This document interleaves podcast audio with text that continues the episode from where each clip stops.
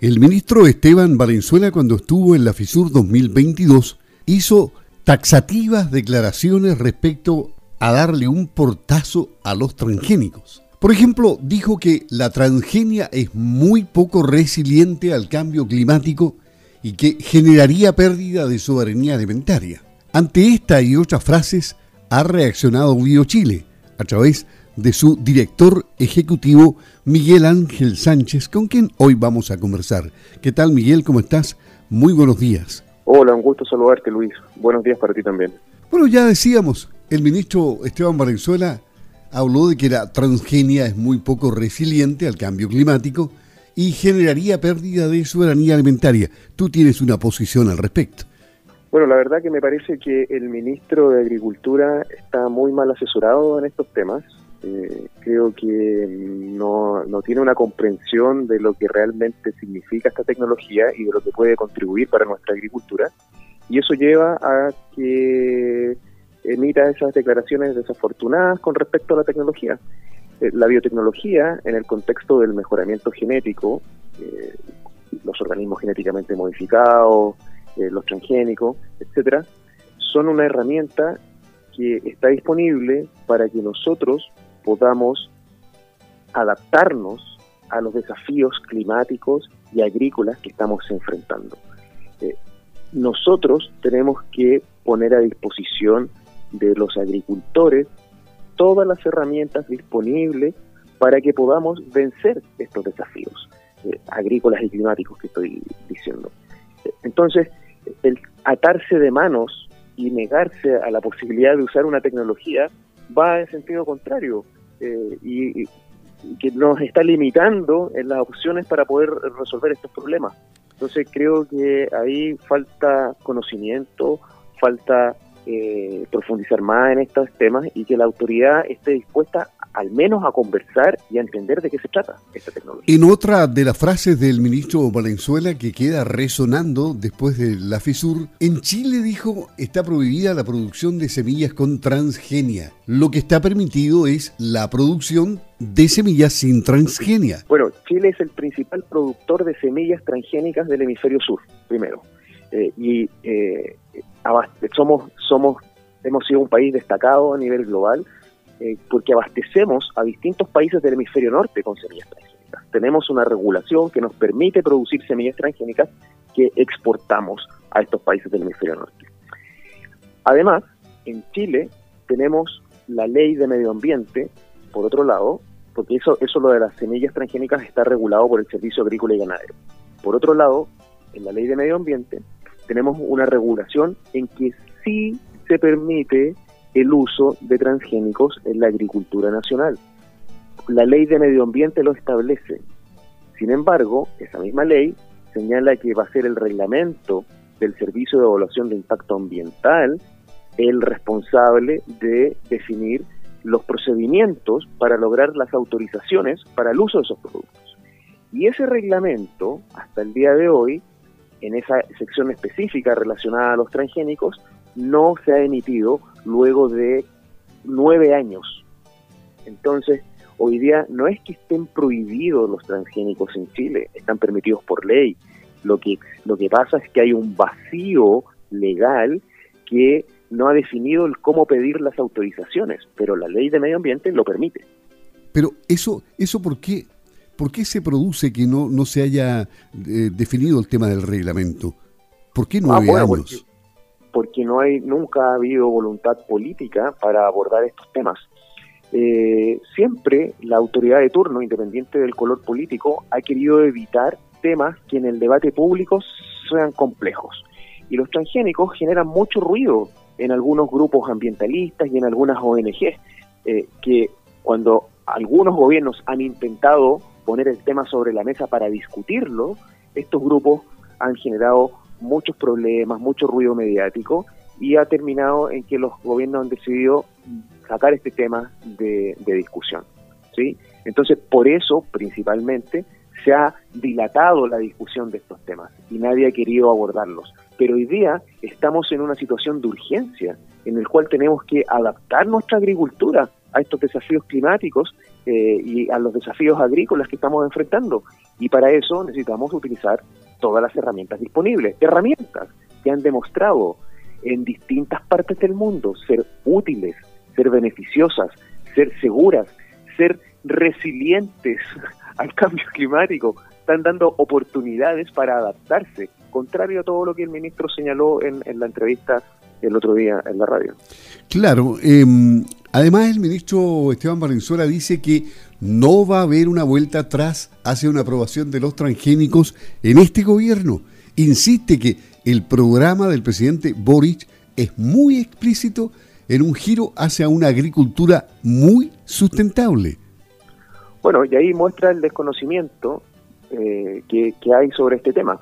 Primero, esas declaraciones nos habla de la, nos habla de la tosudez del ministro de no querer discutir y hablar temas, o sea, hay temas aparentemente tabú para él que no se pueden discutir. Y dos, eh, nos demuestra de que no entiende lo que aparentemente lo que significa lo que es la agricultura sostenible, la agricultura sustentable. Este tipo de herramientas tecnológicas están contribuyendo a, a producir más con menos insumos, con menos agua, de manera más amigable con el medio ambiente, beneficiando a los pequeños agricultores sobre todo, es decir, está contribuyendo a que la, esta tecnología está contribuyendo a que la agricultura sea más sostenible. Y él sin explicar el por qué, plantea todo lo contrario. Entonces, eh, creo que hay entre la tosudez de no querer discutir el tema y el desconocimiento que existe, eh, por eso emanan este tipo de declaraciones. Bueno, pero también se encargó de derribar un mito popular, porque dijo, conversamos con un grupo de mujeres líderes mapuches que estaban preocupadas que sus semillas con el TPP-11 poco menos que iban a desaparecer, no lo dijo así, pero... Y les expliqué que eso es un mito, que es el línea el que tiene un sistema de protección y de salvaguardias, manifestó el ministro Valenzuela, donde hay intercambio de semillas hace mucho tiempo y en Vicuña hay un centro donde tienen todo el germoplasma para proteger las semillas tradicionales. Nadie nos va a robar las semillas ni a cobrar un royalty ni quedarse con nuestra quinoa por ejemplo, dijo el ministro de Agricultura, eso es un mito que no va a pasar. ¿Qué te parece esa defensa que hizo eh, y, derribar un mito que, está, pero inserto fuertemente entre la gente? Bueno, en este caso particular lo felicito al ministro porque aquí sí que se informó y aquí sí que estudió sobre el tema y se dio cuenta de que se estaban planteando cosas que no eran reales en el debate público, en este caso sobre la propiedad de las semillas. Eh, nosotros y muchos actores del mundo agrícola hace años han venido diciendo que todos estos temas eran mitos, que había mucha desinformación y confusión. Hemos tratado de aclarar estos temas y, ha sido muy difícil. Eh, creo que en este momento tenemos que reconocer que aquí el ministro sí dio una hizo una aseveración correcta donde eh, reafirmó de que en estos temas había mucha mitología detrás eh, y que nadie nos va a venir a robar semillas ni nada de eso en relación al TPP-11, sino que estos, estos, estos tratados eh, tienen una mirada comercial donde se quieren potenciar distintos aspectos de la economía, pero no hay nada que ver con que nos vayan a quitar soberanía sobre nuestras semillas. ¿Y tú esperas que se abra al diálogo el gobierno, pese a todo lo que se ha dicho? La verdad que me gustaría y me encantaría de que no hubieran temas vetados eh, después de las declaraciones que dijo, donde manifestó que no se iba a echar pie atrás eh, para revisar estos temas, me llama la atención porque creo que hay que estar constantemente eh, eh, revisando los distintos puntos de vista, hay que estar haciendo evaluaciones, prospecciones, cuáles son las oportunidades para nuestro país. cuando alguien realmente quiere entender y conocer de qué se trata, cuál es el alcance de estos temas, eh, uno puede darse cuenta de las potencialidades que nuestra agricultura tendría, cómo podríamos mejorar las producciones locales, cómo podríamos eh, incrementar la productividad, cómo podríamos independizarnos en cierta manera al aumentar la producción de ciertos cultivos, de las nos podríamos independizar en alguna manera de las importaciones. Eh, podríamos estar desarrollando distintas variedades con biotecnología y no solo con transgénicos. Y ahí también eh, para no ser tan, tan, tan negativo con el ministro, le quiero dar otro punto, porque también mencionó en alguna parte de la entrevista, mencionó que existían otro tipo de biotecnologías, ¿sí? como eran los productos editados, distintos a los transgénicos, eh, y aparentemente eh, sí habría cierto apoyo a ese tipo de productos, lo cual ahí también me parece correcto, pero si eso es así, hay que incentivar políticas públicas donde el Ministerio de Agricultura financie iniciativas donde estemos desarrollando constantemente variedades eh, de cultivos adaptadas a los desafíos que estamos enfrentando, variedades con esos con esas técnicas biotecnológicas de edición distintas a los transgénicos para obtener variedades tolerantes a la sequía, tolerantes al calor, resistentes a enfermedades, eh, etcétera, etcétera, etcétera. Entonces, eh, si el ministro en este caso particular sí entendió que hay herramientas potencialmente útiles para nuestra agricultura, para creerle, bueno, queremos ver políticas públicas que vayan en esa dirección y que se incentive el desarrollo de estas variedades a través de línea o inversión público-privada, etcétera. El director ejecutivo de Chile Bio, Miguel Ángel Sánchez, conversando con Campo al Día de Radio Sago y analizando lo que dijo el ministro en FISUR 2022 y anteponiéndole su pensamiento.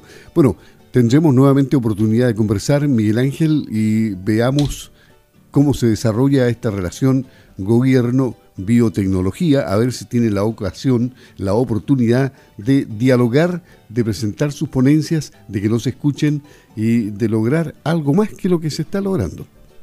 Y la verdad es que si los problemas son tan grandes, los que estamos enfrentando como sector agrícola, no nos limitemos en, en las soluciones que tenemos sobre la mesa para poder enfrentarlo.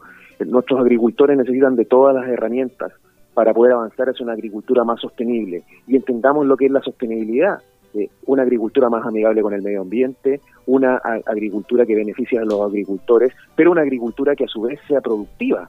Y, eso no se nos puede olvidar. Necesitamos ciencia, necesitamos tecnología, necesitamos innovación para avanzar hacia una agricultura más sostenible. Y no eh, implementar prácticas eh, de la agricultura como se hacía hace 100 años para producir alimentos. Creo que hay una confusión eh, y tenemos que avanzar a producir más con menos, eh, siendo sostenibles con el uso de toda la tecnología disponible. Muchas gracias, eh, Miguel Ángel. Miguel Ángel Sánchez, director ejecutivo de Chile Bio. Buenos días. Muchas gracias Luis por la entrevista y dejo invitado a todos los que quieran conocer más sobre este tema a visitar nuestro sitio web www.chilebio.cl y que participen activamente en todas nuestras redes sociales en Facebook, Twitter, Instagram, YouTube y LinkedIn. Muchas gracias Luis.